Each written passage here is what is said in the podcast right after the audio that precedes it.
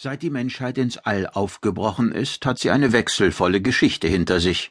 Längst sind die Terraner in ferne Sterneninseln vorgestoßen, wo sie auf raumfahrende Zivilisationen und auf die Spur kosmischer Mächte getroffen sind, die das Geschehen im Universum beeinflussen. Mittlerweile schreiben wir das Jahr 1517 NGZ.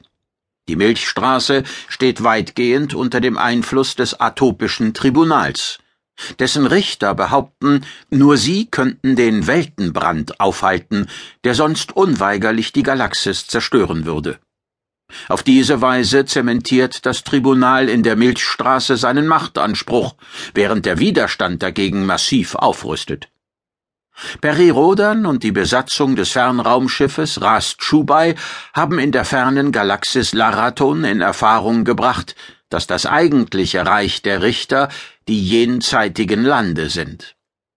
Mit Atlan steht ihm der einzig geeignete Pilot für den Flug zur Verfügung, doch nur ein Richterschiff vermag diesen Flug auch durchzustehen.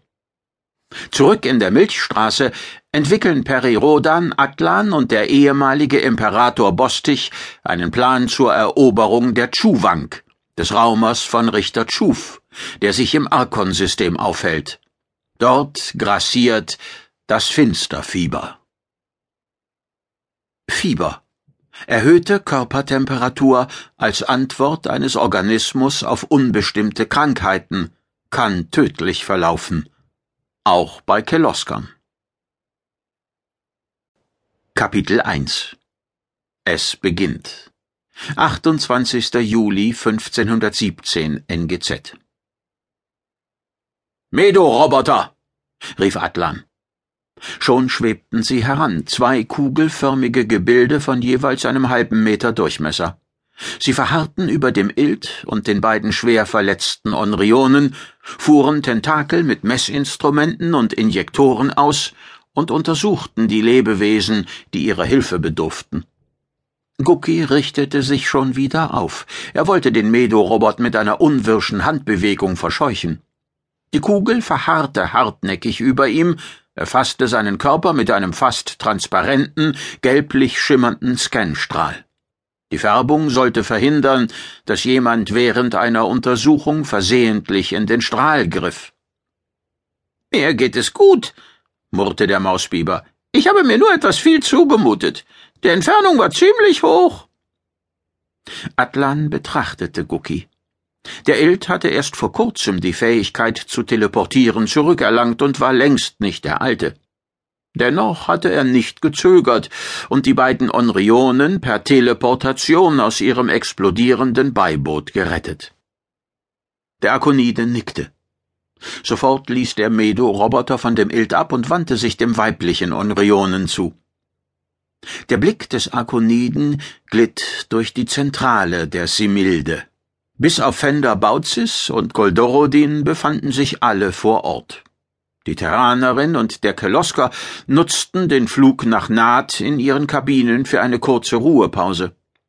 Eldowert betrachtete reglos das Geschehen, Bruce Katai saß im Sessel des Piloten, und der Oxtorner Tacitus Drake bemühte sich, aufmerksam und wachsam dreinzuschauen. Der männliche Onrione krümmte sich, er hustete Blut. Meterweit flogen die Tropfen durch die Zentrale. Atlan trat einen Schritt beiseite, damit es ihn nicht traf. Der Onrione riss die Augen auf und schloss sie wieder. Kurz leuchtete sein Emot scharlachrot auf, bevor er in Ohnmacht fiel. Der Medo-Robot versuchte ihn zu stabilisieren, verabreichte ihm eine Injektion. Bei beiden Patienten schwere körperliche Schäden, konstatierte er. Verbrennungen, nicht diagnostizierbare innere Verletzungen. Die vorliegenden Informationen über diese Spezies reichen nicht aus, um eine erfolgreiche Behandlung zu gewährleisten. Ihr aktueller Zustand? Traumatisiert, nicht bei Bewusstsein. Behandlungsvorschlag? Ein Aufenthalt in der Medostation ist unabdingbar. Wir versuchen mit einer Nährflüssigkeit die Verbrennungen zu heilen und kümmern uns um die inneren Verletzungen. Hm. Findet heraus, ob Sie am Finsterfieber erkrankt sind. Alle bekannten Informationen darüber wurden in die Datenbank eingegeben.